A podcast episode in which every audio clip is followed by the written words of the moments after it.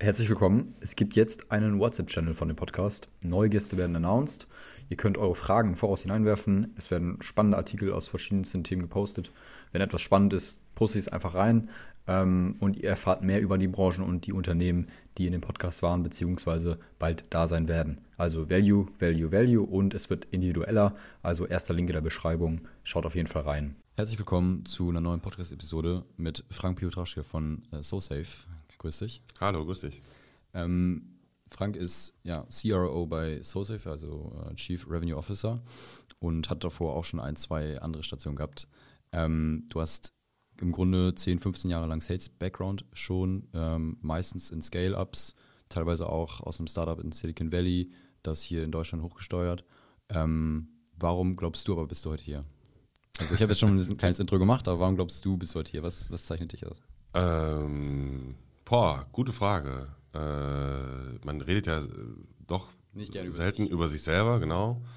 Ähm, ich würde wahrscheinlich schon direkt korrigieren. Wahrscheinlich habe ich noch viel mehr äh, äh Erfahrung im Sales, äh, aber wahrscheinlich hat es keiner mitgekriegt, weil man doch relativ lange so in den äh, Niederungen äh, sich halt rum, rumtreibt und da doch vielleicht das eine oder andere Erfahrung sammelt. Das habe ich auch gemacht. Mhm. bin da mittlerweile 44 und ähm, habe eigentlich mit der Ausbildung angefangen ähm, damals in der Bank äh, schon mit, mit Sales zu machen. Das heißt, wenn du irgendwas über Sales wissen willst, äh, kann ich dir was dazu sagen, zumindest meine Meinung. Äh, mhm. Ob die fundiert ist, müssen dann andere, andere sagen. Ähm, ich glaube, dass ich mich durchgearbeitet habe. Ich glaube, dass ich irgendwo angekommen bin, ähm, wo mittlerweile andere Leute schauen, okay, wie macht er das? Ähm, und was okay. macht er da? Und da kann ich gerne was immer zu erzählen. Und das erlebe ich in letzter Zeit, dass mich da häufiger mal Leute nachfragen. Cool. Ähm, du hattest jetzt, ich würde sagen, korrigiere mich gerne, aber drei, vier Großstationen, die jetzt letztendlich zu SoSafe führen. Ähm, wenn du das kumulativ mal anschaust, äh, wo würdest du sagen, hast du den größten Hebel gehabt für dich in deiner Karriere und vielleicht auch fürs Unternehmen? Hm. Fürs Unternehmen weiß ich gar nicht, aber für mich persönlich war ähm, meine Zeit bei Optimizely super prägend. Mhm. Ne? Also das Startup aus. Äh genau, Optimizely ist ein, ist ein Startup gewesen, heute sehr anerkannte äh, Company im Marketing-Technologiebereich ähm, aus San Francisco. Ähm, da bin ich damals äh, eingestiegen, damals ein großes Wort, ne? vor ein paar Jahren eingestiegen. Mhm. Ähm, 2017? Genau, ja, ja, genau. Und ähm, das war, die suchten jemanden, der Deutschlandgeschäft irgendwie für die machen konnte. Mhm. Ähm, damals hat mich der Matt Althauser eingestellt. Von dem habe ich wahnsinnig viel gelernt. Immer noch ein guter mhm. Freund von mir, der ist dann später COO bei, bei Amplitude geworden okay. äh, und da auch einen großen Exit hingelegt. Ähm, und ähm, ja, bin dann da über, über Country Manager Dach, über, über dann auch eine, eine GM-Position in der, mhm. im ganzen europäischen Geschäft gewachsen. Aber warum habe ich da so viel gelernt? Das war äh, Silicon Valley Startup Flavor. Das war einfach, mhm. Optimus, die kam aus dem Y Combinator, der erste VC war, war Andreessen Horowitz. Ähm, bin da selber bei denen mal in Menlo Park gewesen. Okay. Äh, habe da mal ein paar Briefings miterlebt, die die machen mit ihren Portfolio-Companies. Äh, dann kam Index rein. Ähm, Im Board saß der Lars Dahlgard, der äh, damals Success, Success, Factors verkauft hat an, an, an SAP.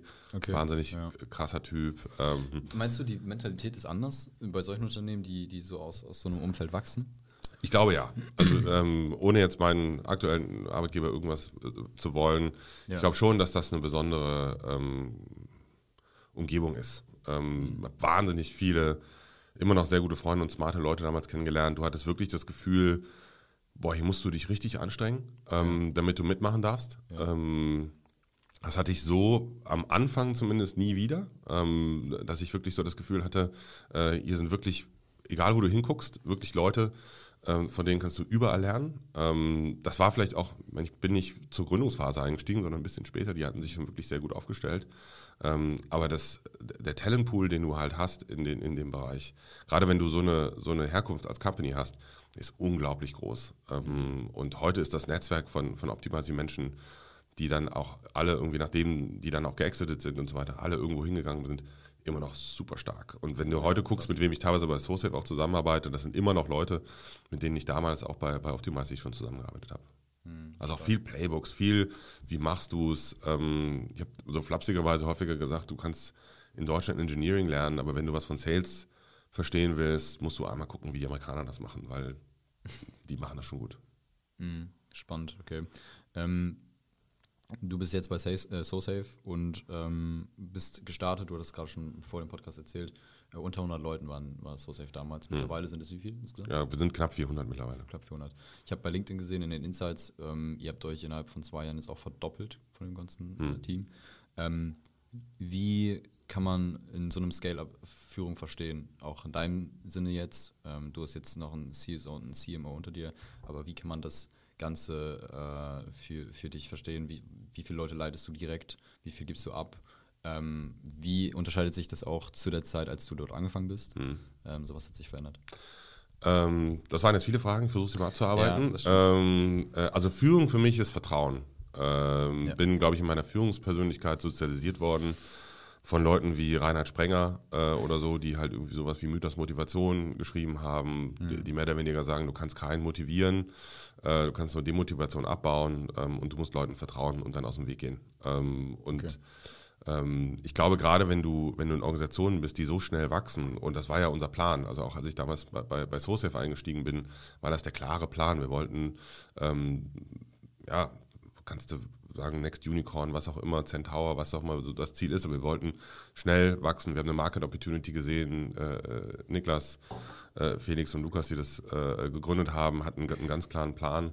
Ähm, und wenn du halt nicht viel Zeit hast, sondern du hast halt eine kurze Zeitspanne, in der du etwas sehr, sehr schnell aufbauen willst, du hast gesagt, wir haben viele Leute eingestellt, mhm. dann heißt, ist mein Duktus irgendwie auf Leute zu vertrauen, die ich gut kenne, ähm, wo ich weiß, was ich erwarten kann, weil ich kann mir in so einem Umfeld ähm, wenig Fehler leisten. Äh, und wenn du weißt, dass der normale äh, Lebenszyklus eines äh, Vertriebschefs in, einem Scale-Up ungefähr 18 Monate lang ist, dann hat, ist das so im Durchschnitt schon wieder zu Ende bei den meisten. Ähm, dann weißt du einfach, jedes Quartal zählt, jeder erste, zweite, dritte, vierte Schritt muss sitzen. Mhm. Ähm, und deswegen ähm, habe ich mir so ein, ja, ein paar Leute geholt, die ich, die ich kannte und äh, mit denen ich auch schon vorher gearbeitet hatte. Und natürlich aber auch mit, mit wahnsinnig smarten Leuten zusammengearbeitet, die schon da waren, die das Produkt kannten, die den Markt kannten. Und da haben wir uns eine relativ gute, schlagkräftige Truppe zusammengearbeitet, äh, zusammengestellt. Ähm, meine Gruppe von Direct Reports heute ist wahrscheinlich jetzt fast forward, ne? Heute mhm. ist schon wieder was anderes als vor, vor zwei, drei Jahren. Ähm, sind heute so sieben, acht Leute, ne? also die halt die verschiedenen Bereiche führen. Ähm, ich bin aber, glaube ich, immer noch relativ nah dran äh, bei, bei, dem, was vor allem im Vertrieb, aber auch bei uns im Customer Success läuft, im Marketing. Ähm, auf der anderen Seite glaube ich, wenn ich morgen nicht, nicht kommen würde, würde jetzt die Arbeit nicht stehen, ne? sondern ja. das ist so meine Philosophie. Ähm, ich versuche schon, den Leuten einen Gestaltungsraum zu, gehen, zu geben und dann aus dem Weg zu gehen. Okay. Und wie, wie sehr könnt ihr darauf achten, dass es auch den Mitarbeitern letztendlich von der Weiterentwicklung her gut geht und dass die Fluktuation unten bleibt? Ähm, Bedingt, ganz ehrlich. Also wenn ja. wir, ähm, sind unter uns, ne, hört ja keiner zu. Ähm, äh, nee, also wenn du, wenn du halt schnell wächst, ja. ähm, dann musst du Sachen über Bord werfen, die du hattest, als du noch klein warst. Und das gefällt nicht jedem. Mhm. Also das ist einfach so, wenn du, ähm, als ich reingekommen war, äh, saßen wir alle mehr oder weniger im, im gleichen Büro. Ähm, Niklas saß an der einen Seite, die äh, Kollegen auf der anderen Seite. Wir mhm. hatten wahrscheinlich nicht mal Platz für alle, deswegen haben wir ein bisschen rotiert. Und heute ist es eine andere Company. Ähm, und das mag dir gefallen, mag dir nicht gefallen. Ich glaube, wir haben immer noch einen ziemlich coolen Spirit. Ähm, wir haben immer noch ähm, das, was uns ausgezeichnet hat, irgendwie Zug zum Tor. Wir wollen Lösungen haben. Äh, wir entscheiden schnell. wir versuchen immer noch auch den Mitarbeitern zu vertrauen. Aber klar, da sind jetzt mittlerweile ein paar mehr Ebenen reingekommen. Mhm. Und das hat ähm, wahrscheinlich nicht allen Kollegen gefallen, die am Anfang dabei waren. Das ist, glaube ich, das, was jedes Scale-Up irgendwo ja. durch, durchmacht dass du halt immer dich selber fragen musst, was, was nimmst du mit? Also was ist sozusagen nicht verhandelbar und was musst du vielleicht auch irgendwo mal ein bisschen nachverhandeln mhm. äh, an Kulturwerten. Ich glaube, wenn du heute drauf guckst, ähm, das bestätigen uns Kunden, aber auch die Kollegen, die neu dazukommen, ähm, dass wir eine unglaublich schlagkräftige Truppe sind, wo, wo es Spaß macht, auch wirklich ins Büro zu kommen, aber auch irgendwie remote zu arbeiten. Ähm, ich glaube, dass wir das, dass, dass wir uns das erhalten haben. Ähm, dann lass uns ein bisschen rüber switchen zum Thema Sales bei euch. Ähm, du hattest in einem anderen Podcast, ich glaube, das war Artist Podcast sogar gesagt, dass ihr ähm, gewollt keinen richtigen ICP habt. Mhm. was erstmal natürlich stutzig klingt, aber ähm, wie sieht eure Go-to-Market-Strategie da aus? Ja, ähm, ich mache das schon eine ganze Weile irgendwie halt mit Sales und dieser ganze, dieses ganze ICP-Ding ist halt jetzt, ich sag mal, über, die letzten vier, fünf Jahre irgendwie ziemlich, ziemlich groß geworden. Ne? Und äh, mhm. vorher waren es mal Personas und so und ähm, du hast dir mal überlegt, okay, an wen verkaufst du eigentlich? Was wir bei SoSafe haben, ähm, und das ist äh, Fluch und Segen zugleich, äh, der TAM ist halt unglaublich groß. Ne? Also der Total Addressable Market ist halt ähm, theoretisch jeder, der einen E-Mail-Account hat. Ne? Und ähm, das ist ein ziemlich breites Feld. Ähm, die Menschen brauchen eigentlich alle diese Lösung. Ähm, also sagen wir mal eine wie unsere, ähm, um ihre Mitarbeiter aufzuschlauen, auf das Thema zu sensibilisieren und letztendlich genau in dem Moment davon abhalten wollen, auf den falschen Anhang zu klicken oder mal irgendwo an der falschen Stelle mhm. ihre, ihr, ihr, Passwort einzugeben. Ähm, und das macht es so unglaublich schwierig, wenn du halt jetzt sagst, okay, an wen verkaufen wir? Du kannst relativ schnell sagen, sowas wie, ja, es ist immer die, die, der CISO oder der Informationssicherheitsbeauftragte, vielleicht rufst du nochmal den ja. Datenschützer an. So, da kommst du schon auch in die richtige, ins richtige Fahrwasser. Darauf spezialisieren wir uns auch. Also wenn du unsere Marketingkollegen fragst, die würden dir sagen, ja, wir fokussieren uns schon auf diese Personas. Ähm, wenn du aber dann weißt, zum Beispiel, dass auch jeder Geschäftsführer haftbar gemacht wird, wenn er seinen Laden nicht äh, entsprechend äh, absichert, ne, dann ist der auch auf einmal irgendwie da mit, mit dem Fahrwasser. Das macht es für eine ICP-Debatte super schwierig. Mhm. Ähm, ich hätte super gerne ein total klares Bild, an wen wir verkaufen und an wen wir sozusagen uns richten. Unsere Produktabteilung ist da mittlerweile auch noch einen Schritt weiter gegangen. Also mittlerweile wissen wir auch genau, wer nutzt das Produkt, mhm. wer ist sozusagen hinter den Kulissen da, der das konfiguriert, wer ist Adressat von den ähm, von den äh, äh, Reports und so weiter, die wir und den Analytics, die wir halt haben. Ich finde nur immer, ich bin so gegen Blaupausen einfach. Immer wenn mir irgendwie, wenn ich immer das, wenn ich fünfmal das gleiche gefragt werde, dann hinterfrage ich das mal so ein bisschen und denke mir so, ah, so einfach ist es halt auch nicht. Irgendwie. Ja. Ich definiere mir immer schnell ein ICP und dann mache mach ich ein paar Kampagnen drauf und dann gebe ich irgendwie meinen Sales-Leuten einen Fragebogen oder ein QA-Sheet und dann wissen die, was sie sagen sollen. Ich glaube, so einfach ist es halt nicht. Man muss das Produkt mhm. verstehen äh, und muss verstehen, an wen adressieren wir das ähm, und dann kommt man wahrscheinlich einen Schritt weiter. Unterteilt ihr die Go-to-Market-Strategie auch unterhalb des Sales-Teams? Also gibt es dann auch Bereiche, die sich extra für eine Branche fokussieren? Oder? Das fangen wir jetzt in der Tat an, ähm, weil, weil auch das war, war wahnsinnig schwierig. Das war mir die nächste Frage. Aber ihr habt doch bestimmt irgendwie Branchen, wo ihr irgendwie mhm. überproportional häufig reinverkauft. Und dann guckst du bei uns in den, in den äh, äh, bei uns, was weiß ich, in Salesforce oder Clary oder so rein und äh, machst mal so eine Branchenanalyse und dann siehst du halt die höchste Häufung in irgendeiner Branche sind irgendwie 8% unseres Revenues. Und die mhm. sind relativ gleich verteilt, ja, irgendwie alle Branchen, die du so hast. Ja.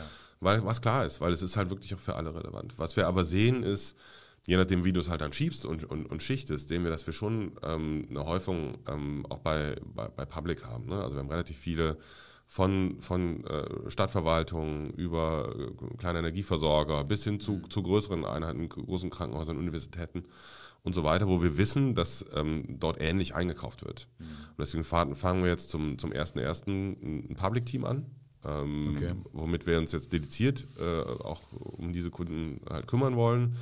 Ähm, die sind halt jetzt heute sozusagen in der Organisation irgendwie einfach so verteilt und machen gar nicht so einen kleinen Prozentsatz unseres Revenues aus. Nicht die, nicht die, die Mehrheit, aber es ist ein wahrnehmbarer äh, Anteil. Ja. Äh, und da werden wir uns jetzt zum ersten Mal darauf fokussieren und sagen, wir machen so eine Spezialunit da drauf. Ne? Sonst hatten wir eigentlich immer nur unterteilt zwischen ähm, KMU, das nächste ist dann Corporate, nennen wir das, das ist so der gesunde deutsche Mittelstand und Enterprise. Und mhm. wir kommen so aus diesem KMU, größeren Mittelstandsbereich und haben jetzt aber auch zuletzt auch wirklich angefangen, äh, größere Enterprise-Unternehmen äh, zu bedienen. Mhm, krass, okay was ihr letztendlich auch macht. Äh, wie groß ist das Sales-Team? Äh, kommt aber noch, wenn du dazu zählst. Ne? Also äh, ist jetzt ein Solution Engineer, ist ein SDA, ist das Sales, ist das Marketing. Wenn du die alle mal so dazu nimmst, kommst mhm. du so bei und Customer Success auch die Frage, ne? sind das jetzt Sales? Äh, Gut, Kollegen? alles was vor dem Kauf stattfindet. Äh, also okay, dann hast du so ungefähr 150 Leute wahrscheinlich. Okay, alles klar. Was ihr letztendlich auch macht, von dem Art des Selling her, ist ja, ich würde das jetzt mal Scarcity Selling nennen, weil doof verglichen, aber wenn ich es jetzt vergleiche, ich ähm, verkaufe eine Cybersecurity-Plattform oder eine Solution, dann ähm, verkaufe ich ja mit die Angst, dass es passiert, weil ich kaufe immer nur als, als, als agiere, nicht als reagiere. Und ähm, ist ein bisschen wie Versicherungen verkaufen. Ähm, wie würdest du das verstehen, wie ihr verkauft? Genauso oder? Wir versuchen eigentlich, also wenn du, wenn du einmal so dir, dir 20 Ads von irgendwelchen Cybersecurity-Unternehmen anguckst, dann siehst du dieses Motto. Dann ja. siehst du Angst als mhm. den treibenden Faktor eigentlich ähm, von. Und das ist auch psychologisch verständlich, weil wir als Menschen ähm, tendenziell immer eher irgendwas versuchen abzuwehren, als irgendwas mehr zu erreichen. Ähm, das heißt, es spricht im Grunde ja. eher den Menschen an, wenn du versuchst, irgendwie ihn dazu zu verleiten zu sagen, Risiken zu, zu minimieren. Ähm, wir versuchen, glaube ich, trotzdem teilweise ein bisschen anders zu agieren, weil wir halt nicht der klassische Cybersecurity-Anbieter sind, ähm, die dir irgendwie eine Netzwerkinfrastruktur dahinstellen oder irgendwas, ein, ein Stück Technologie einfach nur dahin werfen mhm. und sagen, dafür hast du jetzt irgendwie so äh, Star Trek-mäßig die Schilde hochgefahren und ähm, äh, jetzt kann da nichts mehr reinkommen, sondern es geht um Menschen. Ähm, mhm. Deswegen auch Niklas ist Psychologe, der das angefangen hat. Es ist ein bisschen ähm, anders als ich sag mal andere Cybersecurity-Unternehmen, weil es geht darum, Menschen äh, anzuleiten, die ähm, resilient zu machen ähm, und mehr oder weniger eine Kultur zu schaffen. Und eine Kultur schaffst du nicht nur durch Angst, sondern eine, eine Kultur schaffst du halt, indem du irgendein Thema äh, in, die, in, in, den Mittelpunkt der Aufmerksamkeit setzt ähm, und sagst, das ist wichtig für uns. Und das kannst du eben auch durch Angst machen, wenn du dem, wenn du dem Geschäftsführer sagst, Mensch, ne, du bist auch persönlich haftbar. Das ja. führt auch dazu, dass die dir zuhören, ähm, weil das halt eben auch wichtig ist. Das führt auch ein bisschen von der Regulatorik her, dass wir alle wissen, wir müssen das machen. Äh, das kommt aber auch daher, wenn du mal mit Leuten gesprochen hast, die du, äh, die, die sozusagen verantwortlich waren, dass dein Unternehmen 14 Tage lang kein Produkt mehr verkaufen konnte, weil sie auf die falsche E-Mail geklickt haben. Mhm. Ähm, das sind menschliche Schicksale, die das auslöst, ne? oder äh, die vielleicht sogar dafür verantwortlich waren, dass jetzt irgendwie das Unternehmen in eine richtige Schieflage, Schieflage gerät. Also das ist noch ein bisschen ja. anders. Ne? Also mhm. vielleicht auch eine andere Form von, von, von Angst, äh, die, die da auch bei den Leuten mittlerweile auch sitzt. Ne? So, ich könnte mich falsch verhalten, oh mein Gott, was passiert dann? Mhm. Ähm, und da versuchen wir zu helfen. Ne? Und da versuchen wir Hilfestellung ja zu geben. Voll und ist ja auch mittlerweile eine ganz andere eine ganz andere Art von, äh, von Attacken, die wir mittlerweile leben durch AI, ist ja Wahnsinn, was es da auch, auch mittlerweile gibt, wie man da auch agieren kann. Äh, du meintest, oder ich glaube, irgendjemand meinte von euch, ich habe so einen Imagefilm, glaube ich, gesehen. 92% der Attacken sind Phishing-Attacken, das heißt alles per Mail. Hm. Ich mich, ja, genau. Ähm, ist ja, nicht alles, aber das, der Großteil ist per Mail. Ist per Mail. Äh, weite Großteil. Ist Immer es dann auch der Punkt, wo ihr dann mit den Leuten ins Gespräch kommt, wo ihr sagt, Phishing-Attacken, versucht das erstmal zu bändigen oder geht ihr mit denen auf alles ein? Sagt ihr, hier, da und da haftest du, da kriegst du Phishing-Attacken, die du nicht abwehren kannst? Also wie geht ihr da rein?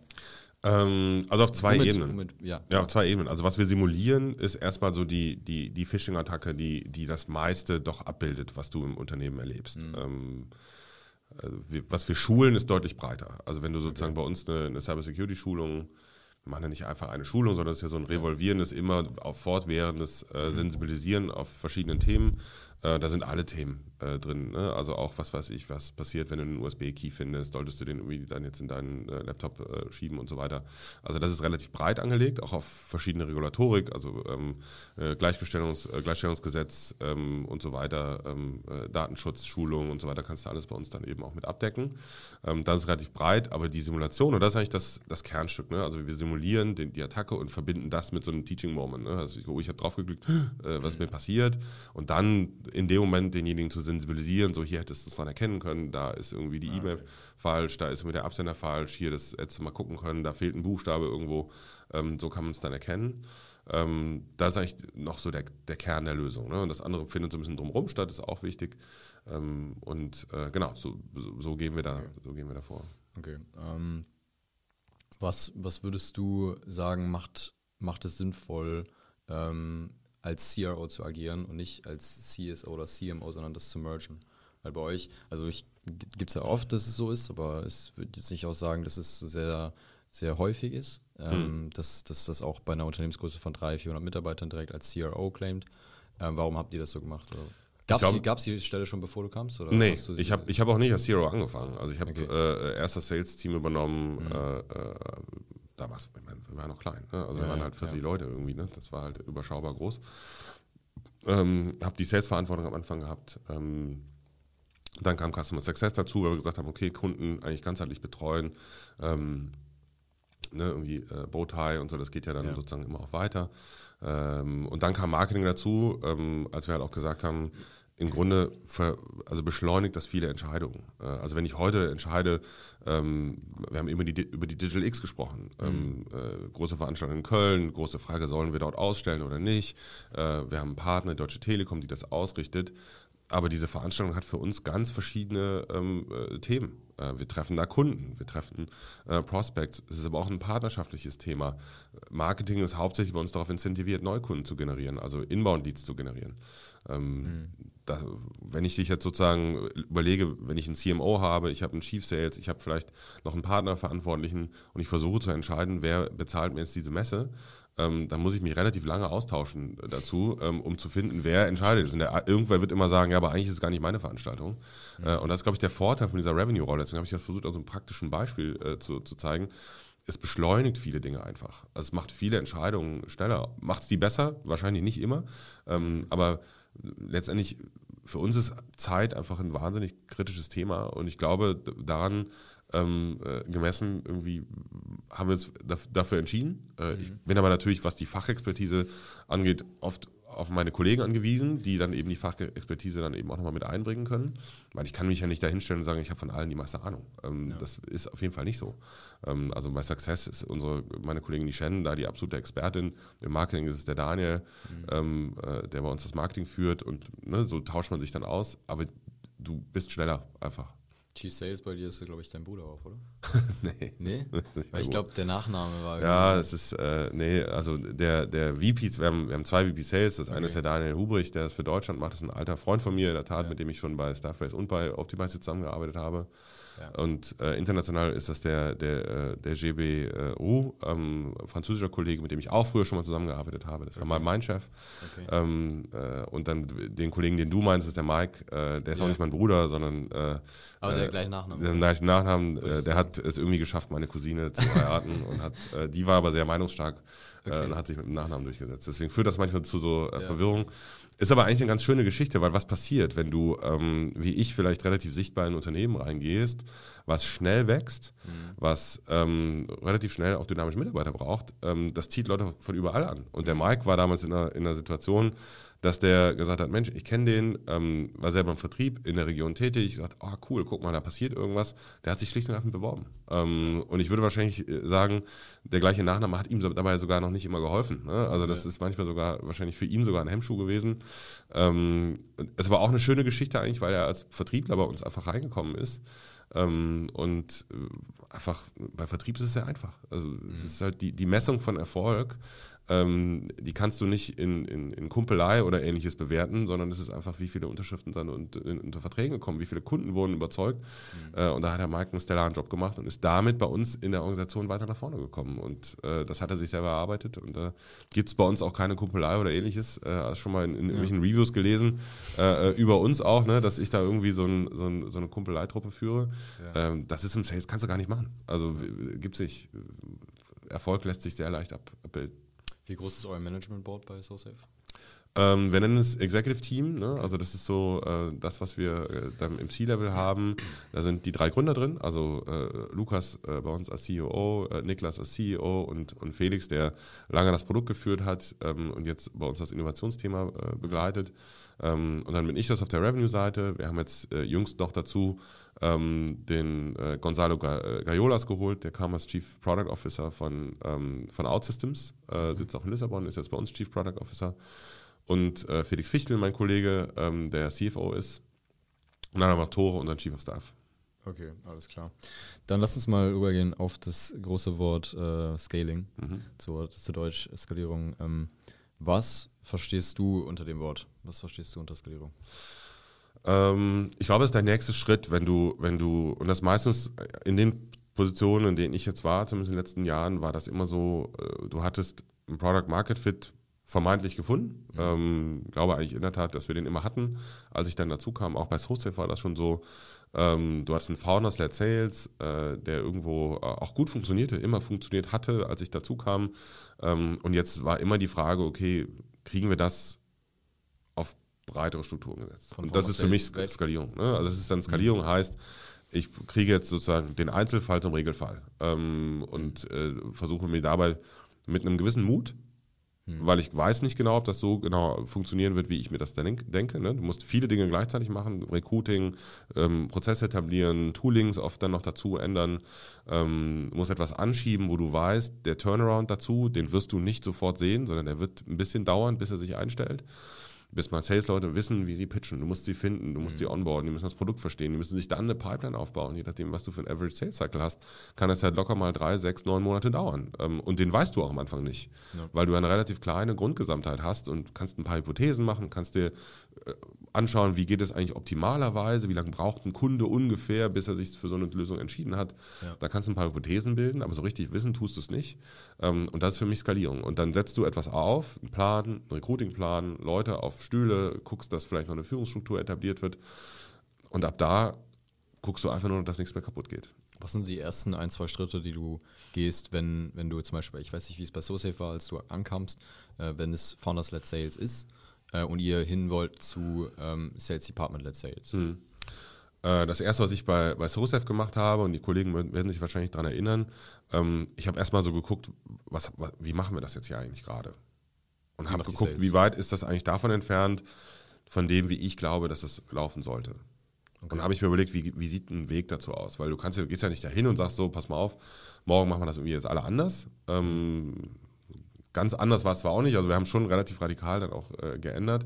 Ähm, aber du guckst dir erstmal an, okay, Status quo und wie, wie kriege ich erstmal das, was da ist, möglichst nah an das dran, wie ich glaube, dass das laufen soll. Also es gab ein Meeting, die Kollegen werden sich erinnern, ähm, wo wir eine Bestandsanalyse gemacht haben von den Leuten. Das waren, ich glaube, ungefähr 20 Leute, äh, die damals irgendwo in diesem, in diesem Unternehmen für Vertrieb zuständig waren. Mhm. Und dann haben wir denen von einem Tag auf den anderen andere Titel gegeben. Und dann haben wir der einen Gruppe gesagt, so, ihr seid jetzt SDAs. Der anderen Gruppe habe ich gesagt, so, ihr seid jetzt AIs. Ihr wisst jetzt auch gar nicht, was das so besonders heißt. ähm, äh, okay. äh, ich habe mir Gott sei Dank so ein bisschen Vertrauen bis dahin schon erarbeitet, dass die mir erstmal geglaubt haben, dass das eine ja. gute Idee ist.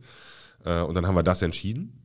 Und das hat dann sozusagen als, als Grundlage gedient äh, auf das, was wir dann aufgebaut haben. Und dann haben wir halt dann okay. da ein SDA-Team, eine E-Team draus gemacht, das haben wir dann aufgebaut und größer werden lassen. Ähm, und dazu haben wir, und das war parallel, äh, das Thema RevOps aufgemacht. Mhm. Ähm, weil ich wusste, und das habe ich damals, wie gesagt, bei Optimize auch schon gelernt, wenn du nicht frühzeitig anfängst, dir um Strukturen Gedanken zu machen ähm, und die versuchst auch irgendwo zu hinterlegen, dann wirst du Schwierigkeiten haben. Und ähm, damals haben wir auch bei Associative sehr intensive und schwierige Debatten geführt, ob wir schon direkt auf Salesforce wechseln, ob wir irgendwie mit Pipedrive weitermachen. Ähm, mir war schon klar, äh, wahrscheinlich klarer als allen anderen in dem Moment, dass wir das irgendwann machen werden, ähm, weil ich die Dynamik auch kenne und auch weiß, wenn ich irgendwie dann irgendwann mit, mit, mit externen Menschen wie VCs oder sowas rede, die wollen dann unsere Pipeline verstehen. Wenn ich den, denen mit Pipedrive komme, dann die mich auch nur ratlos an. Ja, ja. Ähm, das war mir schon klar, dass wir ein paar Sachen machen mussten, aber trotzdem, auch da kannst du nicht alles über Nacht halt machen. Ne? Aber du musst halt sowas aufbauen. Wir haben dann jemanden damals auch schon sehr früh ähm, eingestellt, der uns dann da ein bisschen geholfen hat, äh, Prozesse zu etablieren. Ähm, und das war so der zweite Handlungsstrang, glaube ich, den ich versucht habe, relativ früh einzuführen. Der dritte war, als uns klar wurde, Mensch, das funktioniert. Also wir sehen, dass das klappt, dass wir auch neue Leute reinbringen können. Und es sind nicht nur die zwei, drei, vier AIs, ähm, die sozusagen gerade das, die, die Company tragen. Ne? Da, ja. Ich erinnere mich noch, die Kollegen wissen auch wissen, um wen es da geht. Äh, äh, da, da, hatten unsere ein, zwei von unseren doch sehr, sehr guten äh, damals äh, eigentlich fast ausschließlich irgendwie ausschließlich AIs, die da unser das Company-Ziel getragen hatten, äh, dann Beziehungsprobleme oder so, ne? Und hatten irgendwie Schwierigkeiten. Oder bist du als Company dann so, oh ja. mein Gott, was machst du jetzt? Ja. Ähm, und ähm, da wollten wir natürlich auf der anderen Seite auch weg von, ne? dass wir halt gesagt haben, wir brauchen da eigentlich eine, eine solidere auf, Aufstellung. Ähm, äh, trotzdem Kudos an die Kollegen, die das damals aufgebaut haben. Ne? Wahnsinnig wertvolle Zeit gewesen. Ähm, aber das mussten wir nach vorne entwickeln. Äh, und als wir dann gesehen haben, wir, wir stellen da Leute dazu, ähm, haben wir uns einen sehr mutigen Plan gemacht und gesagt, okay, dann lass uns möglichst viele Leute davon finden. Mhm. Ähm, und das war die Zeit, wo wir wirklich gesagt haben, wir machen jetzt, äh, wir verdoppeln die Company, wir verdreifachen sie. Aus damaliger Sicht ne, verzehnfachen, verzehnfachen wir sie irgendwann. Ähm, und dann habe ich mir noch ein Enablement dazu geholt ne, und gesagt, okay, wenn du so viele Leute einstellst, gerade in so einem Scaler, wir waren jetzt nicht die, in der Branche, die die höchsten Gehälter zahlen äh, konnten, ähm, sondern es war äh, nicht Bootstrap, aber es war noch bevor wir die Series B gemacht haben. Mhm. gesagt haben, okay, komm, wir, wir versuchen da vor allem auf, auf, auf junge Talente zu setzen, die auch auszubilden. Ähm, und haben uns dann eben auch äh, noch Kollegen geholt, die dann im Enablement das Onboarding begleiten, von vornherein gucken, dass die alle irgendwie wissen, was sie tun sollen, äh, dass wir helfen, auch irgendwie in den ersten Deal rein und auch weiter. Ähm, das war so das Modell, was wir aufgestellt haben. Spannend, sehr, sehr spannend. Das heißt, um nochmal die Punkte jetzt aufzugreifen, ihr oder du hast angefangen, quasi das Sales-Team, was dort war, in so eine Art Schablone zu packen, zu sagen, hey, das sind, das sind jetzt Departments, das sind die Positionen, die es jetzt gibt. Und von da aus fangen wir jetzt an, diesen, diesen Tree zu bauen. genau. Und, und dann entlang des Weges äh, wird dann irgendwann eine, äh, eine, eine reife SaaS-Organisation da drauf, dann fängst ja. du irgendwann an und sagst, okay, wir haben ja auch noch irgendwie Channel-Partner, wie machen wir das mhm. denn, wie holen wir die denn dazu, wie verknüpfen wir das jetzt mit unseren CS-Kollegen, ähm, ja, ja. Äh, was gibt es im After Sales, was gibt es da noch zu machen? Hast du irgendwie technische Fälle, die schwieriger sind? Brauchst du Solution Engineering? Ne? Brauchst du mhm. Pre-Sales? Ja. Ähm, das sind Dinge, die wir dann entlang des Weges dann auch dazugefügt haben. Ähm, und ich glaube, heute haben wir damit eine ziemlich schlagkräftige Truppe gebaut. Krass. Also SaaS ist halt komplett anders wie jetzt, ähm, sagen wir, Agency oder, oder Consulting Sales, weil ich sehe es hier, wir sind 25 Leute, wir haben hier eine etablierte People-Struktur. Äh, hier gibt es Feedback-Gespräche, hier gibt es Wachstumsgespräche, hier gibt es äh, quartalsweise auch äh, so 360-Grad-Gespräche im Team. Ähm, das ist halt bei so einer Art Struktur überhaupt nicht möglich. Oder? Ähm, also wir haben auch viel Austausch. Mhm. Wir versuchen schon, ähm, ich sag mal so, den, den Span of Control nicht zu groß werden zu lassen. Also wir haben jetzt auch im Sales ähm, viele Teamleads, die für die AIs als auch okay. die STAs zuständig sind. Ähm, die machen auch, also ich glaube an One-on-One-Coachings, ne? ich glaube an mhm. viele Gespräche, die du machen musst, äh, gerade von der Führungsseite. Ich glaube nicht an pack alle in einen Raum und äh, schrei sie an oder so. Ne? Das ist, funktioniert nicht. Du musst Leute individuell abholen, da wo sie sind. Das wird natürlich schwieriger, je größer du wirst. Mhm. Ich glaube, du musst es, kannst es trotzdem nicht aufgeben. Du musst eher aufgeben, ähm, zu glauben, dass du das alleine kannst. Ähm, und es, du musst es halt verteilen äh, auf, auf, auf mehr Leute. Mhm. Okay, gut.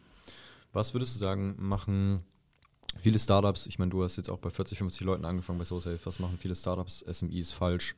in der Skalierung, wenn Sie sagen, Sie haben ein Produkt, Sie, Sie haben ein Produkt, was einen Markt hat, Sie haben eine gute, gute Marktstrategie, äh, Sie kommen aber nicht von Founders-led Sales weg. Was machen die am meisten falsch? Wo siehst du immer den Fehler, was die meisten einfach nicht hinbekommen? Ich war ja gestern auf der Artist und ähm, äh, viele Leute getroffen, viele, viele Menschen dort kennengelernt. Ähm, und ich glaube, dass das Thema Go-to-Market als solches, aber auch Sales im Speziellen, ähm, gerade so in diesen Phasen, die du beschreibst, das ist ja irgendwas so, ich habe vielleicht gerade eine Seed-Runde gemacht oder so. Mhm. Ne? Ich bin mhm. jetzt irgendwo ja. äh, losgelaufen äh, und habe vielleicht irgendwie sowas wie Product Market Fit irgendwie in Sicht oder sehe das vielleicht schon und habe das schon gesehen. Ähm, ich glaube, viele sträuben sich trotzdem vor, vor dem Schritt zu sagen, okay, ich gebe das jetzt aus der Hand, ich reiche das jetzt jemandem weiter, ähm, weil auch das Thema Sales immer so ein bisschen Angst auslöst. Also ähm, oft die Gründer, die das machen, haben da gerade die, die du beschreibst, oft dann da auch keine Expertise drin, mhm. äh, kommen nicht aus dem Bereich. Gestern auch mit jemandem da gesprochen, der sagte, ich habe da eigentlich gar keinen Bock drauf, ich will das gar nicht gar nicht. Mhm. Äh, mich mich äh, nervt doch dieses Thema irgendwie so ein bisschen. Ich weiß, ich muss das machen und das ist der Schritt irgendwie, der, der mir da ja. ins Haus steht. Und wenn du natürlich so an so ein Thema dran gehst, dann ist die Wahrscheinlichkeit, dass du vielleicht einen Fehler machst, relativ groß. Ja. Ähm, und ich glaube, was dann viele falsch machen, ähm, wenn sie es dann rausgeben, äh, ohne jetzt da irgendwie irgendwelchen Kollegen auf die Füße treten zu wollen, ist, das wird dann jemandem gegeben, der in ganz anderen Strukturen mal Erfolg bewiesen hat. Mhm. Und das ist wahrscheinlich irgendwie jemand, der in einem großen Softwarehaus irgendwie mal äh, eine, eine, Führungsrolle gehabt hat, ähm, ne, irgendwo in einem, in einem Corporate-Umfeld, äh, sei es Oracle, sei es Microsoft, sei es Salesforce, sei es irgendwo, ne, was auch alles sehr respektable Unternehmen sind. Ähm, und die werden dann sozusagen da als erste Kraft irgendwie installiert. Ähm, die fühlen es auch meistens, ne, weil die sagen, oh cool, Startup würde ich gerne mal machen.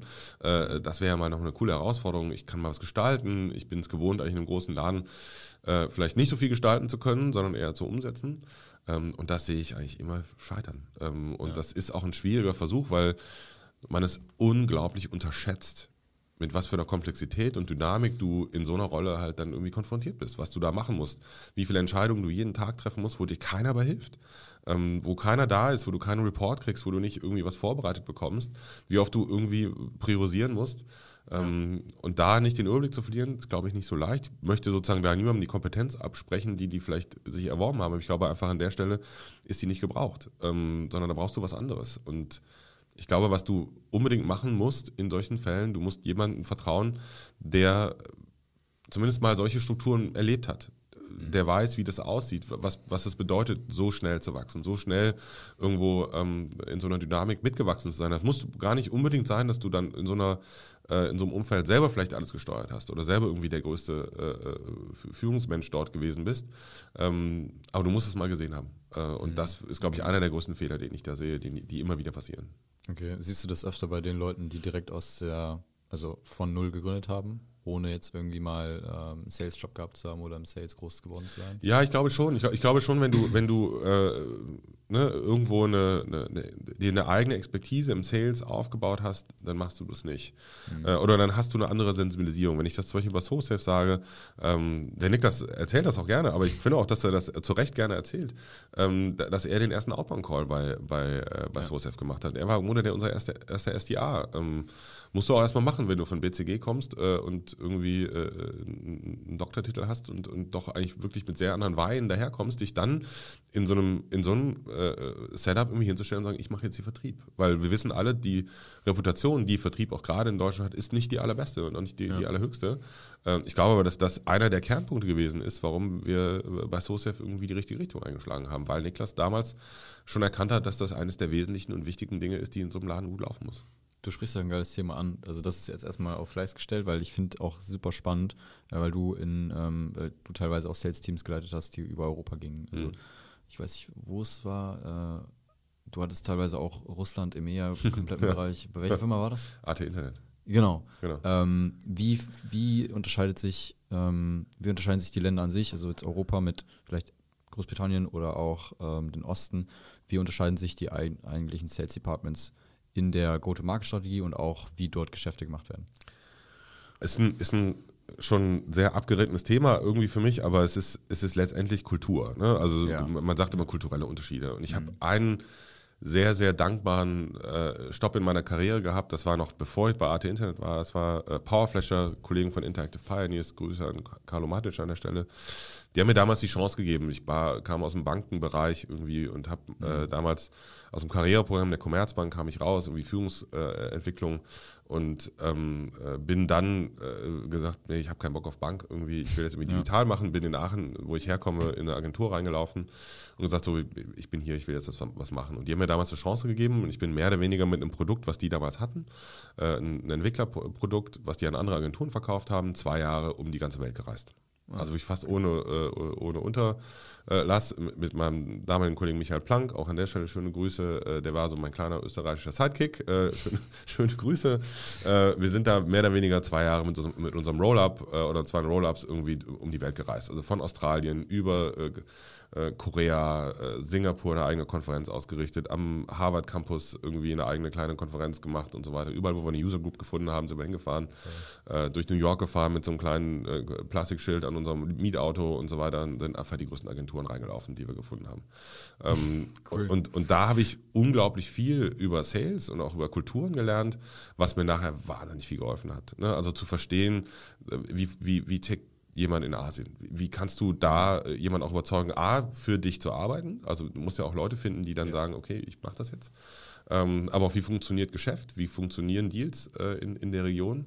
Äh, und als ich dann später bei AT Internet in die äh, Gelegenheit gekommen bin, ähm, auch damals von einem Deutschlandgeschäft ausgehend, wir hatten zwar ein Analytics-Produkt, was hauptsächlich für die Medien ähm, äh, gut war, hatten wir äh, Kunden in der Tat auf der ganzen Welt. Und das waren immer so die, die großen Medienhäuser in den verschiedenen Ländern, die ihre Websites irgendwie über uns auswerten ließen. Und da hatten wir in der Tat ein, ein Büro in Moskau, äh, wir hatten ein Büro in Südostasien, Singapur und ich musste überall ähm, auf einmal ein paar Leute einstellen und Spannend, irgendwie ähm, da auch hinfahren und gucken, dass das was lief in Singapur in der Tat auch da äh, einen alten Kumpel von mir eingestellt, den ich damals auf so einer, auf so einer Vertriebstour kennengelernt hatte, äh, den, ich, den, den, ich, den ich von vor Ort erkannte. Und ähm, das hat mir unheimlich geholfen. Ne? Und das hilft mir bis heute zu verstehen, ähm, wie siehst du die Balance, also wie, wie findest du eine Balance zwischen, du respektierst lokale Kultur und musst gucken, dass ein Deal in Frankreich anders läuft als in Deutschland oder vielleicht auch in, in, in anderen Ländern, versus du hast ein SaaS-Produkt in der Hand was erstmal so an alle verkauft werden kann. Du musst da Sprache vielleicht irgendwie lokalisieren, musst ein bisschen was ändern. Aber das ist ja die unglaubliche Kraft eigentlich eines, eines SaaS-Produktes, dass du halt nicht groß was ändern musst. Das äh, versetzt dich ja in die Lage, irgendwo wirklich auf der ganzen Welt, wenn du deine Serverstruktur ein bisschen im Griff hast, ja. äh, das überall anzubieten. Ne? Und ja. das ist die Herausforderung, zu finden, wie kriegst du die Balance hin. Und ganz ehrlich, geschafft habe ich das nicht immer. Also mhm. ohne viele Fehler gemacht, ohne viele Bauchlandungen hingelegt. Ähm, immer wieder neu angefangen und guckt, okay, nee, das müssen wir nochmal wieder anders machen. Das war nicht das richtige Casting, dann müssen wir nochmal wieder anders. Ja. Ähm, ja. Spannend, krass. Ähm, du hattest irgendwo in einem Podcast auch gesagt, dass deiner oder einer deiner Lieblings-Sales Autoren, Coaches Skip Miller ist. ja, der ist doch gar nicht bekannt in Europa so richtig, ne? Also es ist, äh, es gibt halt, was weiß ich, alle machen Jolt und, und äh, Medic, Madpick und was nicht alles mhm. gibt. Ne? Und äh, alle haben da unterschiedliche Gebetsbücher irgendwie dabei. Ähm, Wir haben U-Boot. okay. Kennst ja. du das? Nee, kenn ich äh, Die oh. Submarine von. Doch, Submarine kenne ich auch, ja. ja. Das ist doch das, ist das nicht das zweite von Joel? Das, das ist nicht das zweite. Ich habe das Buch hier, ich kann. Disqualifiziere mich gerade. Ähm, keine Ahnung. Ich, bin großer Anhänger von Skip. In der Tat bin ich das. Warum? Weil ich den an meinem allerersten Tag in, bei Optimus persönlich kennengelernt habe. Ah, krass. Okay. Ich bin nach, äh, nach äh, Saratoga geschifft worden, wo er sein Büro hat. Ähm, äh, und äh, bin da wirklich Shields ab irgendwie hin und dachte jetzt, die Amerikaner verpassen mir jetzt die ultimative äh, Gehirnwäsche hier. Achso, also du warst, bevor, also als du bei Optimize angefangen hast, warst du erstmal in Amerika. Genau, ich bin dahin zum Onboarding okay, und so weiter, bin da irgendwie ein paar Wochen gewesen und das allererste, was die hatten, so zufälligerweise, äh, hatten die gerade irgendwie Schulung, Schulungsprogramm bei Skip eingekauft und die schifften mich da nach Saratoga. Und das okay. war wirklich drei Tage wo ich auch ehrlicherweise heute sagen kann, die haben meine Karriere schon verändert. Ähm, das war so wirklich, ne, wie du dir vorstellst, irgendwie äh, Kletterseil, Garten, Dings und hier kletter da hoch und versucht, ja, alles da vorbei. Zusammen Yoga gemacht und wieder auf dem Ding, wo ich dachte, Alter, guck mich an, ich mach doch kein Yoga. ähm, und ähm, aber der Skip hat eine Art und Weise, wie der ähm, Menschen im Sales abholt. Äh, und ich glaube, dass der wahrscheinlich der amerikanischste Amerikaner ist, den du so treffen kannst. ähm, aber die, die Attitude und die, die Sales-Art und Weise, wie der vorgeht, eigentlich sehr unamerikanisch aus meiner Sicht ist. Ne? Also zu versuchen zu verstehen, okay, wer ist denn eigentlich hier der Bayer und, und was hat er eigentlich für, äh, für Bedürfnisse? Geh dem nicht auf den, auf den Keks mit irgendwas, was den gar nicht interessiert. Erzähl nicht den ganzen Tag nur von dir selber und wie toll und groß du bist, sondern versuche mal sein Problem zu verstehen. Und wenn du nicht weißt, was sein Problem ist, dann ruf ihn nicht an. Ähm, ja. Und das hat mich sehr abgeholt ähm, äh, und auch sehr bestätigt in dem, wie ich eigentlich Sales verstanden habe. Ähm, und dann liebe ich den Ansatz von dem, weil der wahnsinnig taktisch ist. Ich glaube ja daran, dass, dass Sales ähm, äh, ein Handwerk ist. Ähm, ich glaube, das kannst du lernen. Ich glaube, vieles davon kannst du lernen. Ähm, und äh, die Herangehensweise, die das gibt, oder das Proactive Selling, was sozusagen da äh, seine, was er aus der Taufe gehoben hat, ist etwas sehr Pragmatisches. Also das, da hast du, findest du vieles, was du so umsetzen kannst. Wie schreibst du eine E-Mail? Wie sprichst du jemanden an? Äh, wie leitest du ein Gespräch? Ähm, wie, wie führst du sozusagen jemanden durch ein Gespräch? Ähm, was sind Tricks, wenn dir einer nicht mehr antwortet? Wie kriegst du den vielleicht nochmal irgendwie abgeholt? Wie, wie spreche ich eine Führungskraft an? Okay. Ähm, wie, wie, wie mache ich es auch einem, einem juniorigen Salesmenschen klar, dass er nicht nur mit seinem Champion arbeiten kann, sondern dass er immer auch irgendwie versuchen muss, den Entscheidungsträger in seinem Deal zu identifizieren, aber auch irgendwie anzusprechen und den ins Gespräch reinzuholen, ob der äh, Champion das will oder nicht. Mhm. Ähm, und das sind keine einfachen Themen, die du da besprichst. Und ich finde, der hat eine sehr, sehr elegante Art und Weise gefunden, wie er da, wie er da reingeht und ist auch die andere Hälfte von Skip ist Skip. Ähm, also den als Sales-Trainer zu sehen und zu erleben, der ist nicht so wie viele deutsche Menschen, die man da jetzt so im Kopf hätte, wenn man das so äh, ja, denkt, ja. sondern der ist wahnsinnig nah an den einzelnen Deals dran. Wenn der ein Training macht, sagt er immer, und wenn ihr einen Deal habt, schickt mir den. Ne? Und ich gebe euch direkt einen Advice. Wie, was ist da Phase und wie, wie kommst du da weiter? Äh, wir haben ihn jetzt auch bei SoSafe ein paar Mal auch mal eingeladen. Ähm, mhm. Und ich glaube, auch da hat das ein paar Karrieren verändert, würde ich behaupten. Nice. Lieblingsbuch von Ihnen? Äh, Lieblingsbuch von? Von, von, von Skip? Wahrscheinlich sein eigenes. hat er ein Buch geschrieben? Oder? Ja, er hat mehrere Bücher geschrieben. Äh, äh, also Proactive Selling ist das Buch, was er äh, geschrieben hat, was auch schon ein paar Jahre älter ist, aber was, was ihn auch so in der, im Valley gerade sehr bekannt gemacht hat. Also der wird da von allen gebucht, von Google angefangen, über, über alles, was da so im Valley unterwegs ist. Sein, sein Ding da in Saratoga geht da echt ganz gut. Ähm, er arbeitet auch hier in Europa ziemlich eng mit dem Thibaut Soris zusammen, den man hier so ein bisschen mehr kennt. Mhm. Ähm, und äh, hat jetzt jüngst das Thema äh, Outbounding geschrieben, irgendwie, ähm, wo es halt darum geht, wie gehst du das Thema an. Äh, Gibt es ein paar. Ähm, also wenn ihr sucht, ja. äh, wahrscheinlich Show Notes, vermute ich mal. Show Notes gepackt, ja. Genau, äh, äh, also William Skip Miller kann ich wirklich sehr empfehlen. Und auch alle Trainings und auch ihn einfach mal dazu zu holen. Und wenn es über ein Videotraining ist, einfach mal ausprobieren. Das ist für mich life-changing. Schreibe ich mit rein. Ja. Ähm, ich habe mit vielen Leuten hier in diesem Podcast schon gesprochen, die saßen genau bei dir und du, die haben einen ähnlichen Start gehabt in der Karriere, haben irgendwo auch oft im Sales angefangen, haben sich da hochgearbeitet, haben vielleicht noch eine zweite Stelle gemacht. Die sind dann aber reingegangen, haben einen Exit gemacht oder sind äh, in die Gründung gegangen. Julius Göllner ist ein perfektes Beispiel mit Zalando. Ähm, warum hast du nicht den Schritt gewagt oder hast, was heißt gewagt? Vielleicht hast du auch gesagt, du willst es gar nicht. Warum hast du bis jetzt noch nicht gegründet? Ja, das ist eine gute Frage. Äh, die habe ich mich oft selber auch gefragt. Äh, vielleicht hat die, vielleicht hat die Möglichkeit gefehlt, vielleicht mhm. mangelt es mir auch so ein bisschen an, an, an Chutzpe oder vielleicht auch so an, äh, an Sozialisation in diese Richtung. Ich habe so ein paar Sachen in meinem, meinem, meinem Leben erlebt. Ich habe meinen Vater erlebt, der zum Beispiel äh, ein Unternehmen gegründet hatte in den, äh, weiß ich gar nicht, wahrscheinlich in den 70er, 80er Jahren gewesen. Ähm, und damit wahnsinnig Schiffbruch äh, erlitten hat. Äh, äh, das hat unsere Familie damals gesprengt und äh, habe da, glaube ich, ähm, äh, einige Narben in mir hinterlassen. Wahrscheinlich das, das Kind in mir hat mich wahrscheinlich immer davon abgehalten, das zu tun und gesagt so, nee, nee, mach das nicht.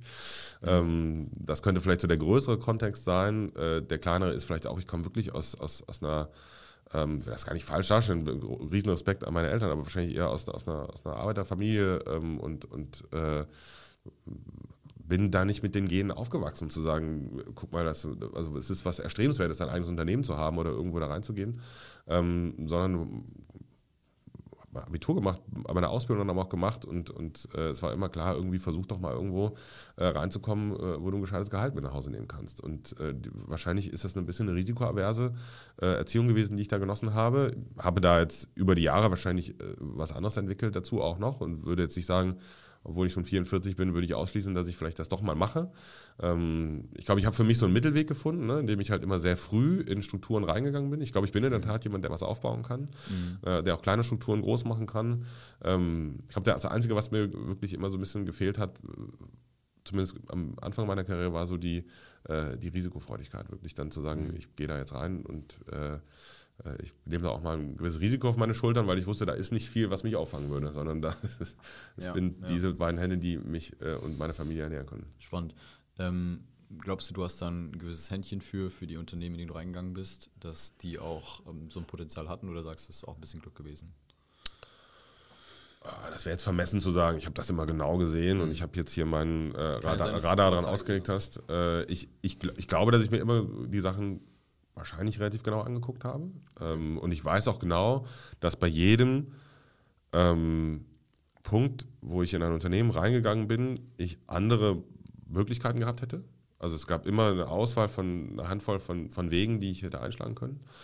Ähm, und so in der Retrospektive habe ich mich, glaube ich, immer für den besten Weg entschieden. Ähm, das ist ja so retrospektiv irgendwie jetzt einfach mir irgendwie auf die Schulter zu klopfen und zu sagen, ha, hast du genau gesehen. Ähm, damals war ich mir da nicht immer so sicher. Ne? Also da war, äh, waren auch viele, viele andere Möglichkeiten, die vielleicht hätten auch gut für mich laufen können. Man weiß es ja nie. Ne? Das ist halt mhm. sozusagen immer die Alternative, die man dann auswählt. Ähm, ich habe eigentlich so ein, so, ein einfaches, so ein einfaches Thema. Also ich habe immer drei Dinge, die ich angucke, wenn ich in ein Unternehmen reingehe. Mhm. Ähm, das erste ist natürlich irgendwie ähm, Markt, Product Fit, irgendwie ja. Wird das da gebraucht, was du gerade irgendwie da jetzt in deinen Händen hältst? Ist das irgendwie ein dynamischer Markt? Ist das hart umkämpft oder nicht? Also ist das irgendwo was, was die Leute brauchen? Das zweite ist aber dann, ähm, kommst du mit den, kommst du mit den, mit den Entscheidungsträgern klar. Also meistens CEO, ne, Gründer, ähm, weil was du ja im Laufe der Karriere feststellst, je älter du wirst, desto mehr re realisierst du, dass nicht immer die anderen nur schwierig sind, sondern du bist ja aber auch nicht der einfachste Charakter. Mhm. Ähm, und das zum Funktionieren zu bringen in so einer, in so einer Umgebung ist nicht einfach. Äh, also das, der Default ist, es funktioniert nicht und es sind 18 Monate und dann bist du raus. Ähm, und ähm, äh, das dritte ist ähm, immer die Überlegung oder die Analyse, kann ich was mit zur Party bringen? Also wird das, was du kannst, da gebraucht? Also sind das mhm. genau die Dinge, die da fehlen, ähm, die du mit einbringen kannst? Und wenn die drei Dinge zusammengekommen sind, dann habe ich mich entschieden, das zu machen. Okay, das ist ein Wort. Ähm, irgendwelche letzten Worte zu den Leuten hier? Die Audience ist so zwischen 18 und 25 Jahre alt meistens im Studium wollen vielleicht Sales machen, machen vielleicht Sales, sind Founder. Ähm, also wie ihr das jetzt gerade gehört habt, bin ich nicht der Advisor für Founder, ne? Das habe ich nie gekriegt. Aber für Sales. für Sales vielleicht. Ähm, also was ich äh, sagen würde, ist, wenn du am Anfang deiner Karriere bist, ähm, und das habe ich in der Tat nicht beherzigt, ist erst später beherzigt und dann die Vorteile davon gesehen. Also wie gesagt, die ersten sieben Jahre meiner Karriere habe ich ähm, bei der Commerzbank verbracht. Äh, da war genau das nicht, was ich jetzt sagen würde, ist Genstrukturen, die wachsen. Mhm. Weil ich habe es da erlebt, wie das ist, wenn es nicht so ist. Das ist Verwalten, das ist äh, lange Jahre warten auf Chancen, äh, das ist irgendwie sich hocharbeiten über, über Betriebszugehörigkeit. Ja. Ähm, würden wahrscheinlich heute mir alle widersprechen und sagen, das ist da nicht mehr so, weiß ich nicht. Aber ich glaube, wenn du halt im Startup-Umfeld unterwegs bist, ist es unglaublich viel dynamischer. Ja. Ähm, das heißt, ich würde jedem raten, such dir irgendwas, was wächst. Such dir was, was wächst, was schnell wächst und äh, also wenn du Bock hast darauf, schnell auch mitzuwachsen, wenn, wenn die Ambition ist, ich möchte gerne irgendwie möglichst schnell irgendwo weiterkommen, ich möchte gerne irgendwie auf allen Karriereparametern irgendwie relativ schnell irgendwie vorwärts kommen, dann geh in was, was wächst, weil dann kannst du mitwachsen. Wenn du gut bist, wächst du mit, also automatisch. Brauchst dir gar nicht groß äh, einen Plan machen, ähm, alle Karrierebilder, was will ich in drei oder fünf Jahren machen, mal einpacken mhm. ähm, und einfach gucken, wo du auskommst. Ich habe noch nie äh, zurückblicken können und sagen können, ach guck mal, vor drei Jahren wusste ich genau, wo ich heute bin. Mhm. Das Wort. Alles klar, mein Lieben. Dann in diesem Sinne, ähm, always be scaling. Bis dann. Ciao, ciao. Danke.